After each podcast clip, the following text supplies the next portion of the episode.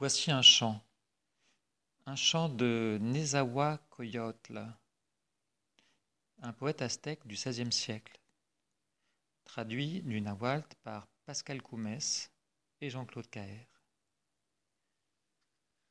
Le chant du printemps.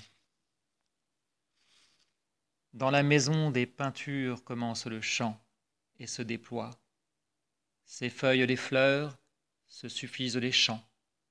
Le chant serpente, les grelots des tambourins vont et viennent, et leur répondent nos maracas fleuries. Ces feuilles, les fleurs, se suffisent les chants.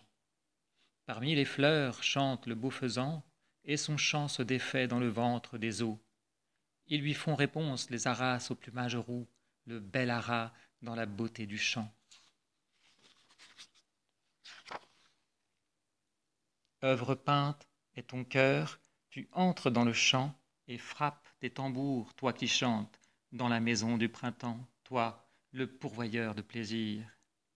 Effeuille les roses, les fleurs de cacao, ô toi qui chantes, dans la maison du printemps, toi, le pourvoyeur de plaisir.